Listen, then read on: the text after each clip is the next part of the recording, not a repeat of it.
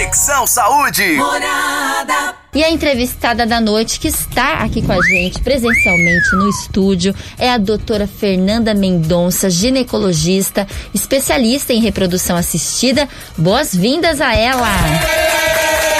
Seja bem-vinda, doutora. Boa noite, Pri. Boa noite, ouvintes do Conexão Saúde. É um prazer estar com você aqui novamente para falar desse tema tão importante para todos, né? Que é fertilidade, né? Nossa, é muito importante, a gente sabe que esse tema, doutora, é até um tema delicado.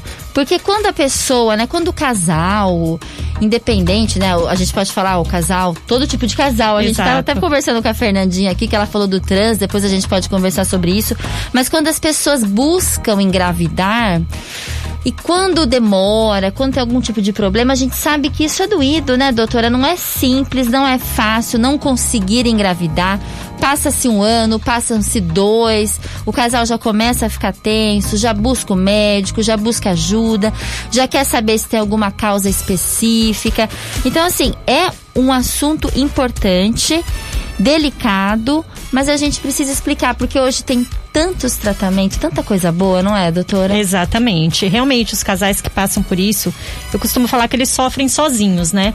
É, porque é difícil. Chega o dia das mães, aí vem aquela tia, e aí, quando vão ter filho? Chega o Natal, chega o dia das crianças, então sempre é difícil para esse casal. E eles costumam, assim, ficar sozinhos nessa luta, né?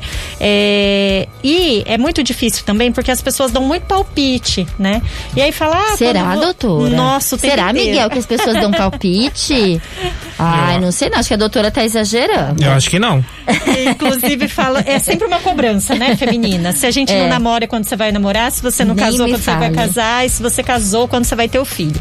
E aí fica aquela cobrança e as pessoas costumam dizer assim: não, relaxa que você engravida. Isso não existe. Infertilidade é uma doença, precisa Olha. ser tratada.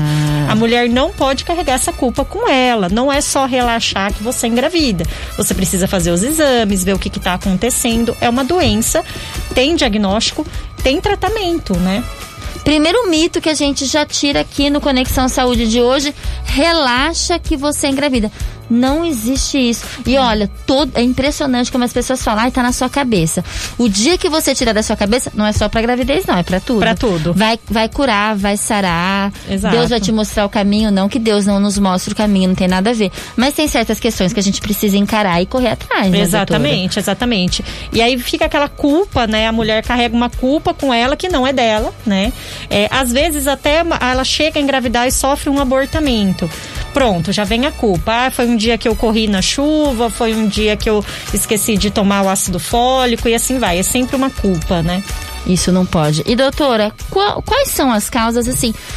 Não vou nem começar com as causas. A gente pode começar quando que um casal, quando que uma mulher precisa buscar uma médica? Quando ela percebe que talvez ela tenha alguma questão? Depois de quanto tempo de tentativa? Primeiro é assim, né? É, tem que ficar bem claro o diagnóstico de infertilidade. O diagnóstico ele é dado em mulheres abaixo de 35 anos, um casal que está tentando engravidar, né? Com relações frequentes, pelo menos um ano, sem nenhum método contraceptivo acima de 35 anos, ou se a paciente sabidamente tem uma doença que pode atrapalhar a gestação, aí sim seis meses de tentativas, né? Então, é, por quê? Porque a gente sabe que estatisticamente 25% das mulheres engravidam nos três primeiros meses de tentativa, 50% nos seis primeiros meses e 85 a 90% no primeiro ano. Esse 15, 10% vão ter alguma dificuldade, vão precisar de algum tratamento. Olha, gente, é, é, legal, é importante a gente ouvir esses percentuais, porque nos primeiros três meses a tentativa é só de 35%. 25%. 25%? Nos primeiros três meses, exato. Uhum. É pouco, né? É muito pouco. Então a moça que ficou grávida na primeira transa era para ela ter tido aquele filho. Era para ter sido, tava na hora certa. Porque olha. É, exatamente. Que, não é? Porque assim, é. tem esses casos, né? As tem, não tem esses mentir, né? casos. Né? Não. E assim, o que a mulher tem que ficar muito atenta é que, infelizmente, a gente tem um relógio biológico, né? Os nossos óvulos, eles nascem com a gente e eles envelhecem com a gente. Então, a gente fala que a mulher ela tem um pico de fertilidade entre 25 e 35 anos. Ah. Após isso, a fertilidade começa a cair bruscamente, né? Então, por isso que se passou dos 35, resolveu tentar só seis meses de tentativa antes de procurar o profissional. E importante quando a mulher sabe que ela só vai querer engravidar depois dos 35, ela fazer aquela questão do congelamento dos óvulos, não é, doutora? Exatamente. É, é um seguro de carro, né? Seguro a gente paga e não quer usar. O congelamento dos óvulos é a mesma coisa. Quanto antes você fizer, maior a chance que caso você venha a precisar, né? Você tem ele lá guardado. Não é uma garantia, claro, mas quanto mais cedo e mais óvulos você congelar, maior sua chance de gravidez no futuro, caso você venha precisar. E tem aqui uma curiosidade sobre os óvulos das mulheres, que a doutora um dia me contou, eu nunca esqueci. A gente já nasce isso. com os óvulos contadinhos. A gente não, não desenvolve, não cria, não, não, sei nem como é que é o termo que falaria. Mas a gente já nasce com aquela quantidade de óvulos para nossa vida toda. Eu tenho aquilo e é com isso que eu vou seguir. Exatamente. A gente nasce com milhões e eles vão morrendo até o, ao nascimento já morreu. E aí Olha. depois, durante os meses, eles vão entrando em atresia, que a gente fala que é a morte mesmo desses folículos, desses óvulos. E quando a gente chega a essa idade de 35 anos, essa morte ela é muito mais rápida. Então, por isso, dá urgência de procurar ajuda. Perfeito. Per percebi tenho esse sinal, não consegui engravidar nos primeiros seis meses, no, no, primeiro um ano, tenho mais de 35 anos, eu tô chegando aí nessa idade dos 35 anos, vou te procurar, doutora, como que é essa, essa questão. O que, que, é a primeira coisa que a gente vai fazer? Você vai fazer todos um, os exames para entender quem que tem isso, exatamente. É, essa mulher, ela pode ter um parceiro ou não, né, Pri? Hoje em dia a gente às vezes recebe casais, né, duas mulheres, ou claro. então uma produção independente, né, que também tem surgido bastante. Então, assim, Geralmente, né, maioria dos casos, a paciente tem um parceiro e o fator masculino que a gente chama, ou seja, o parceiro ter um problema, corresponde a 40, 40 a 45% das causas de infertilidade. Então, não tem como investigar somente a mulher né? Porque como ela mesma carrega essa culpa, ela procura o ginecologista, aí a gente pede aquele monte de exames para ela e pro, pro marido, pro parceiro, é um exame só, o espermograma. Ah, mas meu marido falou que o irmão dele tem filho, o outro também, na família dele não tem nenhum caso. Ou então ele já tem um filho de um relacionamento anterior, ele não é. Isso nunca pode ser dito. Tem que ser investigado Olha. o casal. É uma doença do casal. A infertilidade, a infertilidade, é uma doença, como você deixou bem claro aqui no início do programa. Uhum. E doutora, qual que é? A gente sabe. É... Vamos falar de dois mitos aqui antes da gente começar a entrar nos tratamentos. A questão da mulher ficar com as pernas para cima, ela engravida com mais facilidade, foi lá, não. Não, não tem nada a ver, nada gente. a ver, é um Olha mito. só, é, é um, mito. mito. Não precisa ficar 40 minutos com a perna, a perna pra, cima, cima para engravidar. Não, não precisa. Uh -uh. Pelo contrário, né? Até por uma questão de higiene, é legal que depois da relação você levante, tome um banho, né? Pra evitar infecção de urina, qualquer outro tipo de infecção que pode até levar a depois não conseguir engravidar, né? E aquele mito do abacaxi? Comer abacaxi, como é, que é? As, as pacientes que tentam engravidar, é. Elas aprontam cada uma com a gente. Elas é, geralmente gente, falam doutora. que a camadinha de dentro do útero é o forninho ali onde cresce o bebê. Então, quando ela recebe o embrião, ela tem que estar numa espessura legal, uma espessura mais grossinha. E a, saíram com esse mito de que é, se comesse abacaxi, melhorava. Não é verdade, tá? A gente não Mas, sabe. Gente, o que, que tem a ver, Miguel? É. Não entendi, doutora. Pois é, nem a gente. Come abacaxi tempo. dá certo. Dá certo. Segura. Abacaxi, elas falam umas vitaminas assim que compram na internet também, elas gente, acham que dá isso é certo. é perigoso, né, doutora? Super perigoso, inclusive para o homem. Porque existe um mito também que testosterona para o homem ajuda na fertilidade. Isso é mentira, piora. Hum. E às vezes essas cápsulas, essas coisas que se compra na internet, tem um pouco de testosterona. E acaba piorando, então, o espermograma desse marido. Gente, vamos procurar um especialista porque é sério. A gente aqui às vezes brinca, né? A gente leva a informação com um pouco de naturalidade, brincadeira, mas é algo muito sério que mexe uhum. muito com o casal, uhum. que mexe muito com as mulheres. A gente sabe o tanto que as mulheres quando recebem uma informação de qualquer tipo de problema de fertilidade é doído. E eu lembro desde a primeira vez que você veio aqui, você falou as tentantes, chama de tentantes quem está tentando é, engravidar. Uhum. Achei tão bonitinho. As tentantes, elas são as melhores pacientes, são as são. melhores, porque elas, se você falar, que nem você falou, Ai, acreditam no abacaxi, acreditam nisso. Fica de ponta cabeça que vai dar Acredita, certo. é. Coma isso, uma coisa extremamente no... vai fazer. A gente vai cair na questão da culpa, né? Ela é. sempre acha que ela tá fazendo alguma coisa errada, né? E daí tudo que você perde, ela faz, né? Eu costumo falar que se você falar, ó, vem três da manhã plantando bananeira aqui no consultório, ela chega duas e meia para não perder a vaga, sabe? Então, é sempre, elas são, são pessoas assim que elas acreditam muito. Então é preciso desmitificar mesmo várias coisas para que elas entendam que é uma doença que precisa ser tratada, né? Acreditam muito e querem muito essa criança, Exato. querem uhum. muito esse filho. E eu imagino a alegria, né? Isso eu já estou ansiosamente no final. A alegria que deve ser receber um, né, um, um exame positivo, exame positivo é. depois de todos esses esforços e tratamentos. E doutora, quais são os motivos, os principais motivos da, da, da infertilidade? Infertilidade, dessa doença? A gente tem então os fatores masculinos, como eu disse, e os uhum. fatores femininos, né? Com relação aos fatores femininos, a gente tem os distúrbios ovulatórios, por exemplo, uma doença que as pessoas falam bastante, que é a síndrome dos ovários policísticos, é uma das causas. As duas tubas uterinas, elas precisam estar pérvias, ou seja, precisa passar o espermatozoide por elas, então obstrução tubária é uma das causas. É, inflamações pélvicas, né? Endometriose, essas são as principais causas femininas de infertilidade. Além, é claro, do nosso grande vilão, que eu costumo dizer, que é a baixa reserva ovariana, ou seja, a idade avançada e o ovário com poucos óvulos, né? Hum, entendi. E doutora, por exemplo, essa questão do tubo, uhum. é, é fácil? É uma quando descobre que tem essa obstrução? Uhum. É um, uma questão fácil de resolver? É Não. operação? O que, que, é, o que é, é isso? É assim, ó. A, a gente precisa do caminho para que o óvulo chegue até o espermatozoide. E Sim. o caminho são as duas tubas uterinas. É, se elas estão obstruídas por qualquer fator, eu não tenho o caminho.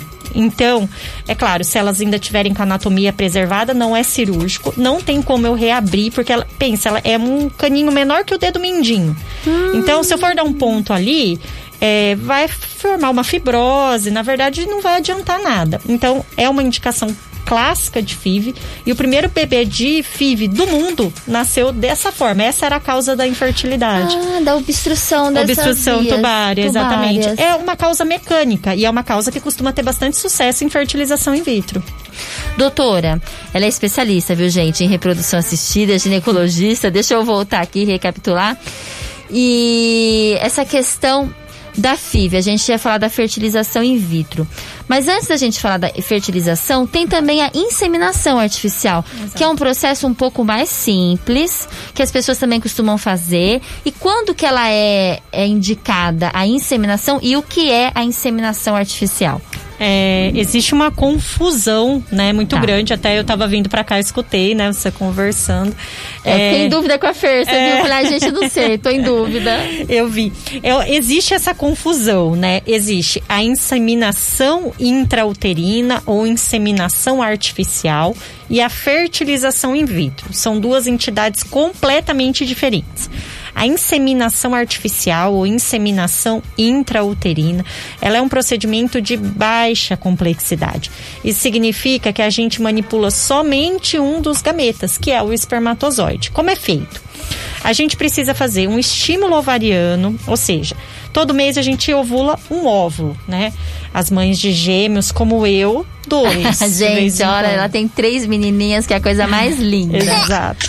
E Aí você ovulou uma, de um, único folículo que tem um único óvulo. O é, que, que você faz? A gente é, dá para essa paciente indutores da ovulação, faz um acompanhamento ultrassonográfico para ver quantos desses folículos estão crescendo. Quando eles atingem um tamanho ideal, aí a gente dá uma nova medicação para que ela ovule 36 horas depois dessa medicação. Nesse momento, o marido vai lá, colhe o material em laboratório especializado e traz pra gente o que a gente chama de capacitado. O que, que é isso? Os melhores espermatozoides. Hum. Com a ajuda de um catéter e uma seringuinha. A gente coloca aquele aparelhinho do Papa Nicolau, o espéculo, vê o colinho do útero, passa o catéter e injeta esse material, né, o capacitado, dentro, direto ali dentro do útero dela. Então a gente passa todo esse trajeto. Por exemplo, se fosse uma relação em casa, esse espermatozoide ia estar tá ali perto da ia estar tá na vagina e não Sim, dentro com a penetração do, do Isso, pênis. exatamente. Por isso que se chama intrauterina. Bom, quais são as pacientes que se aplicam esse tratamento? Então, como eu disse, a gente é um tratamento de baixa complexidade. O que, que eu preciso? Geralmente a gente pede menos de 35 anos. As duas tubas pérvias, afinal o espermatozoide tem que correr todo o trajeto para encontrar o óvulo. Não pode ter problema nas tubas, Não então. Não pode. E um bom espermograma. Por quê? Porque é, ele, o, o, espermatozoide ele vai correr por si só, tem né? que fazer ele, o serviço dele. Tem que fazer o serviço dele. Então, por exemplo, aquelas pacientes anovulatórias, como a gente citou no começo, com síndrome dos ovários policístico, ou é, um casal feminino que usa um sêmen doado, também pode fazer. Ah, agora vem a nossa questão ali. Isso, Bacana. exatamente. Quem tem essas condições ideais tem uma taxa de gestação em torno de 20 a 25%. Mas vai dizer, nossa, doutora, que taxa baixa para um procedimento desse. Mas é um procedimento de baixa complexidade. E a gente sempre tem que lembrar que a gente está falando de casal infértil, casal que teve 0% em um, dois anos de tentativas, né? É isso que a gente tem que lembrar, né? Uhum. Porque a gente não, não fala, nossa, 25%, mas para quem tinha zero, já está aí em, em, um quarto, né? Já Exato. chegou, ganhou bastante, né, doutora? Exato. E essa questão da inseminação, o óvulo vocês colocam, não coloca na mulher, já está lá, você Já tá sabe lá. que ela está ovulando. Eu sei que ela está ovulando pelo acompanhamento ultrassonográfico e pela medicação que eu dei. Hum. Aí eu sei o horário que ela vai ovular. Por isso, aí eu faço Nossa. a inseminação exatamente no horário que ela vai ovular. Ah, é tudo muito programado. É, é milimetricamente calculado. E a pessoa pode fazer quantas inseminações? Não deu certo a primeira, posso tentar a segunda, a terceira? Como que é isso? A doutora? literatura nos fala em três. Por vários motivos. Primeiro, porque você perde três meses, né? Se você não conseguiu engravidar, se ela já está muito próxima ali dos 35 anos. E segundo, porque após três, você tem praticamente a chance de gravidez de uma fertilização. Então, após três inseminações, você tem que partir para um novo tratamento, que aí sim é um tratamento mais complexo, que é a fertilização in vitro. Olha lá, gente, a gente tem algum. Será que a Aparecida de Fátima mandou pra gente? Vamos ver. Que que... Pri, por favor, boa noite. Gostaria que você perguntasse pra doutora se existe útero virado. Eu casei em 72, faz muito tempo. Passei 73 inteirinho sem engravidar. Aí o médico falou que eu tava com o útero virado. Em 74 eu engravidei. Esquisito, né? Então, gostaria de saber Olha, esse detalhe. Obrigada, viu? É a Fátima Cavalheiro. Beijos. Oi, Fátima, que bom você aqui com a gente. Um beijo pra você. A Fátima sempre nos acompanha. Doutor, existe? Útero virado? Fátima, que bom. A gente ia, ia falar de mitos, né? Tá aí É. um mito em reprodução assistida. É o útero que a gente chama de retrovertido. O que é isso? A anatomia normal da mulher é quando o útero ele fica sobre a bexiga. Ele faz um. ele se repousa sobre a bexiga, que é o- a anatomia normal que a gente chama de antiverso fletido. O útero retrovertido, ele é simplesmente uma diferença de anatomia, tá? É um útero que ou ele fica meio em pezinho assim, que é o médio verso fletido, ou ele vai para trás mesmo, que é o retrovertido. Olha. E não existe qualquer relação com infertilidade. Então a posição uterina não muda em nada a chance de gravidez dessa paciente. Aliás, isso é um diagnóstico ultrassonográfico, muitas mulheres engravidam e nem sabem, ou pelo próprio exame físico. A gente, é, quem vai no ginecologista todo ano sabe que após a coleta do Papa Nicolau, geralmente a gente faz um, um exame físico que chama toque vaginal bimanual. Ali, que acho que provavelmente foi o que aconteceu com a Fátima, Com certeza. conseguiu ver que era retrovertido, mas isso não impede gravidez, não. Tanto é que ela ficou grávida. Tanto é que ela falou, ficou grávida, né? Exato. que coisa boa. Tem também. quer falar, doutora? Eu queria falar assim que quando as pessoas começam a procurar e não acham, começam a inventar coisas que, que seria uma causa, mas não é. Aqui, ó, tem o Michel, Vene da Lua, Dai Lua. Ele tá falando, ah, ele tá falando um assunto que a doutora Ticiane falou. Ele falou que range os dentes à noite, acorda com a garganta muito seca, mesmo com o umidificador ao lado, ele acha que pode ser apneia. Realmente, Michel, procura a doutora Ticiane, eu tenho certeza que ela pode te ajudar. Ela estava ao vivo pelo telefone, ela não tá aqui no estúdio, mas com certeza seria importante você procurar uma médica pneumologista, tá bom? Ah, agora temos aqui o Rodrigo Filier Marcondes, do centro de Araraquara. Tem o síndrome de Klinefelter. Klinefelter. Klinefelter. As chances são zero ou existe chances? Olha que legal, Rodrigo. Muito obrigada pela sua participação. Rodrigo, boa noite. É, a síndrome de Klinefelter, ela é caracterizada por um cromossomo X a mais, né, no cromossomo sexual. Porque é, os homens, nos cromossomos, eles são XY e as Sim. mulheres XX. O Klinefelter, ele é XXY. Ele tem um cromossomo X a mais. Ah. É, pode ser que, dependendo do, de como é a síndrome, enfim, se estão em todas as células ou não, muito provavelmente o Rodrigo nunca apresentou qualquer manifestação física da síndrome. Mas é uma síndrome que cursa com o que a gente chama de azospermia, ou seja, sem espermatozoides. Então, é, ele tem que procurar ajuda, né? Precisa ver se realmente ele não produz, porque geralmente é não, não produção, tá? E outra coisa, é uma síndrome hereditária. Então, talvez seja o caso sim de um tratamento de reprodução assistida e talvez até de uma seleção embrionária. Olha, doutora, o que seria seleção embrionária? É o que a gente chama de diagnóstico pré-implantacional. Ou seja, faz a fertilização, encontra o óvulo com o espermatozoide. Nesse caso, a gente muito provavelmente teria que fazer uma punção no testículo, ver como é que tá esses espermatozoides. Talvez é, simplesmente é, por masturbação, que é a forma que a gente uhum. colhe o espermograma, o Rodrigo não tem esses espermatozoides vivos.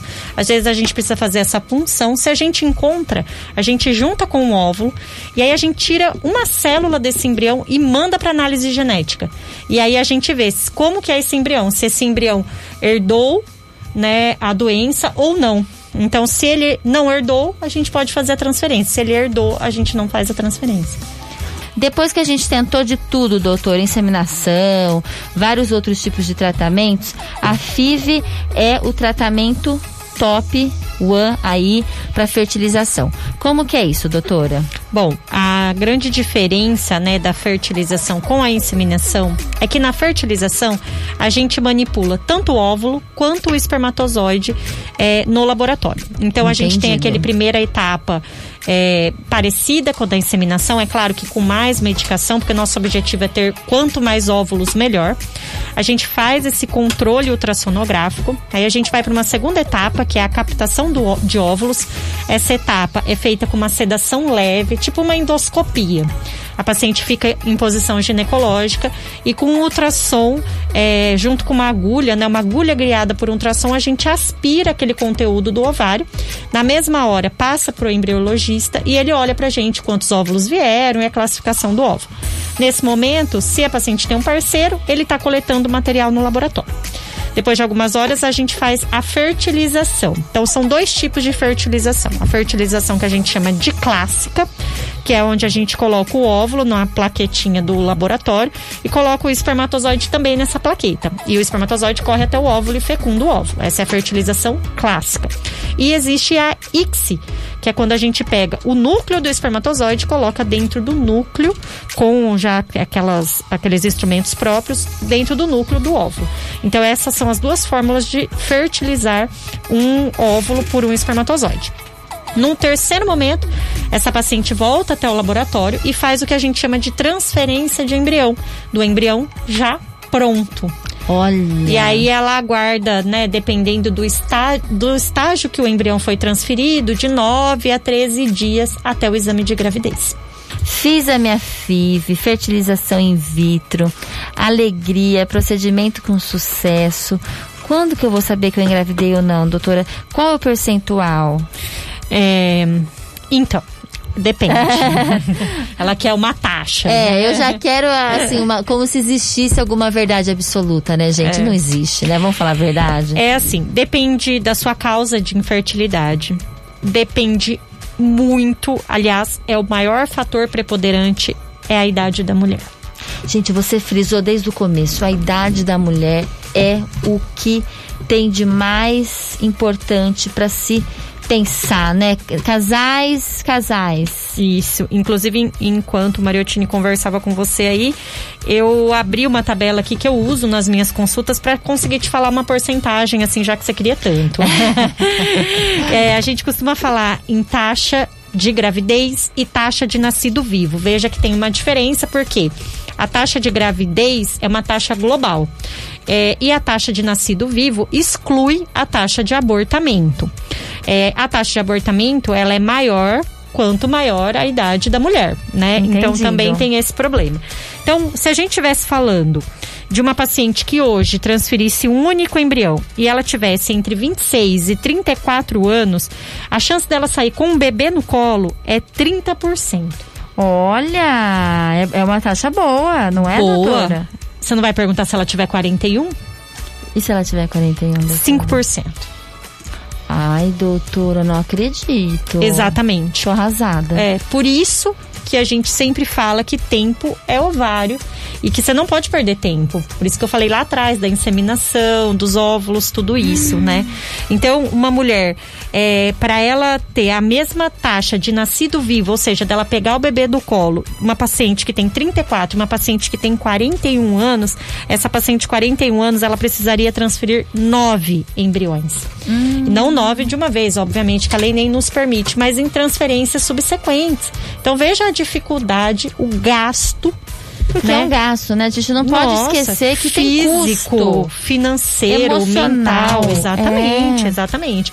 Então, por isso que a importância do congelamento dos óvulos, né? Porque daí você congelou seu óvulo, seu óvulo tá da idade que você tinha no congelamento, né?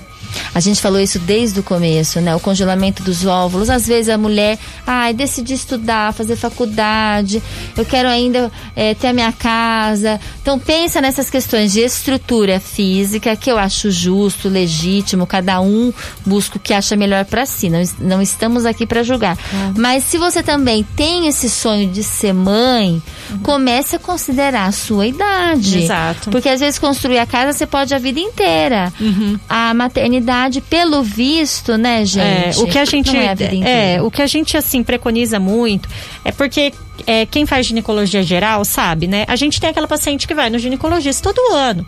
Ela vai coletar o Papa Nicolau, ela vai fazer exames gerais. Então, assim, quando o ginecologista percebe, porque às vezes para a mulher não cai essa ficha rápido. Não cai. Até porque eu acho que a nossa geração de mulheres foi essa geração que deu esse boom, que veio trabalhar fora, que foi estudar, é. né? Então, assim, óbvio, a mãe dela tem quatro, cinco filhos, não era infértil, mas começou a ter filho com quantos anos?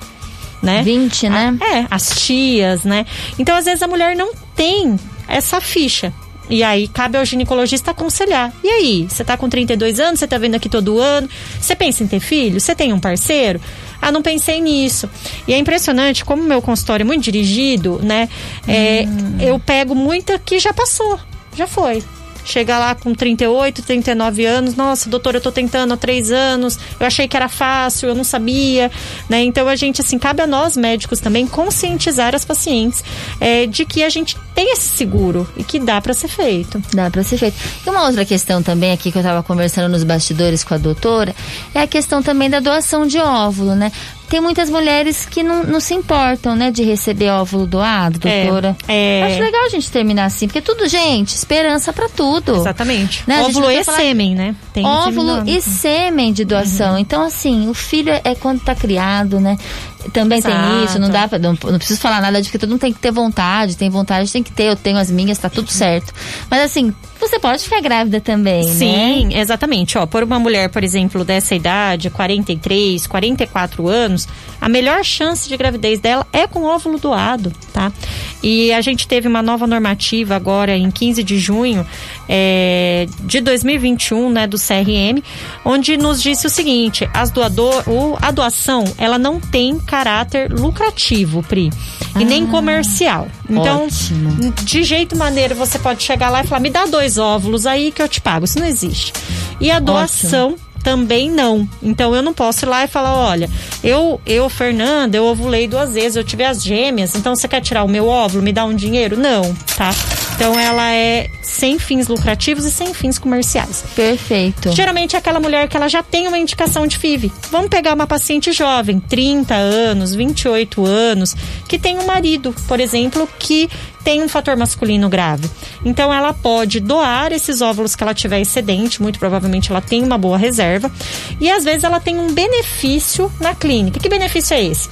Às vezes quem paga o, o tratamento dela é a receptora e ela ganharia esse tratamento. Então ela tem esse benefício. É uma troca, né? Uma Mas troca. uma troca justa é. também. E por lei, as doadoras têm que ter até 37 anos hoje. Antes era 35. Então a gente ganhou esses dois anos aí, que são bons, porque às vezes a paciente tem 37, 36 anos e tem, e tem uma boa reserva. Exatamente. Uhum. Então é, é uma coisa que foi bom aí com relação a essa troca da normativa. E existem aquelas pacientes, assim, que de forma completamente altruísta vão lá e doam e vão embora, né? Vim aqui é doar. Menos, é, olha menos, que beleza, é. gente. Fica aqui uma reflexão para você que tá em casa, o que, né, você que busca engravidar, ou você que não busca, mas quer ajudar quem tá, tá querendo, vamos exatamente, dizer assim. Exatamente. Olha que coisa boa nessa vida, né? É. E assim, a, depois que de feita a doação, depois que ela, é, depois que a paciente recebeu os óvulos doados, ele é fertilizado com o sêmen do parceiro e colocado a transferência é feita é, para ela, né? Então ela vai receber é, esse embrião uh, ela vai gestar, ela vai amamentar, ela vai registrar essa criança, tá? Olha. Isso é tudo legalizado, é ela que registra, a doadora assina, é, é, anônimo, né? Então ela assina que ela nunca vai atrás daquele óvulo. Tá? Claro, pelo amor de Deus, não tem Então como, é uma né, coisa gente? muito, muito séria e é feita de uma forma muito, assim, legal perante a lei, profissional, exatamente. É, então, assim, é uma realidade hoje e a gente escuta falar pouco porque assim como a infertilidade, a maioria das mulheres não contam. Não contam. Então não a gente vê artistas, né? Ah, ela engravidou 50 anos. Alguma coisa tem. Eu acabei de falar a estatística, né? Ou foi óvulo doado, ou ela guardou os óvulos mesmo, né? Aqui na cidade tem local para se fazer doações de fertilidade? Olha lá, alguém tá querendo já doar. Jaime Vieira Filho. Legal. Podia falar seu nome, Jaime? Já falei. Jaime, aqui na cidade a gente não tem um laboratório específico de reprodução assistida, tá? Que faça esse congelamento nem de sêmen, nem de óvulos, né? Eu trabalho em parceria com o um laboratório em Ribeirão Preto, que é a Semear Fertilidade. Então eu faço todo o acompanhamento clínico, ultrassonográfico e aí, na hora da doação, na hora da recepção, o paciente vai uma ou duas vezes até Ribeirão Preto. O que a gente faz aqui é a inseminação intrauterina. Essa sim, o laboratório normal manipula, né? O sêmen faz a capacitação e a gente faz aqui em Araraquara. É isso mesmo, você pode, né, fazer todo esse acompanhamento com a doutora Fernanda Mendonça. É na clínica Istera. É Istera que fala. Fica aqui na rua. Na rua 6, 6 1847. Né? Meu telefone é 3336-2731. É isso aí, a gente agradece, agradece mesmo. A doutora Fernanda Mendonça, o Jaime aqui falando tranquilo, tive dois filhos, perdi uma filha, de repente não custa ajudar alguém. Jaime, 10 10 Adorei, Jaime. Pra você. A gente finaliza com chave de ouro Conexão Saúde hoje. Parabéns por esse coração de ouro também, Jaime. E a gente agradece, doutora. Muito bom conversar, trazer esse assunto aqui no Conexão Saúde. Certeza, Pri. Eu que agradeço aí a parceria de sempre, agradeço ao Conexão Saúde, a oportunidade de falar desse tema, que é um tema complexo, mas ao mesmo tempo é um tema que gera muitas dúvidas, né? Muitas. Nas mulheres, nos homens, e à disposição aí para quando você precisar. Conexão Saúde. Morar.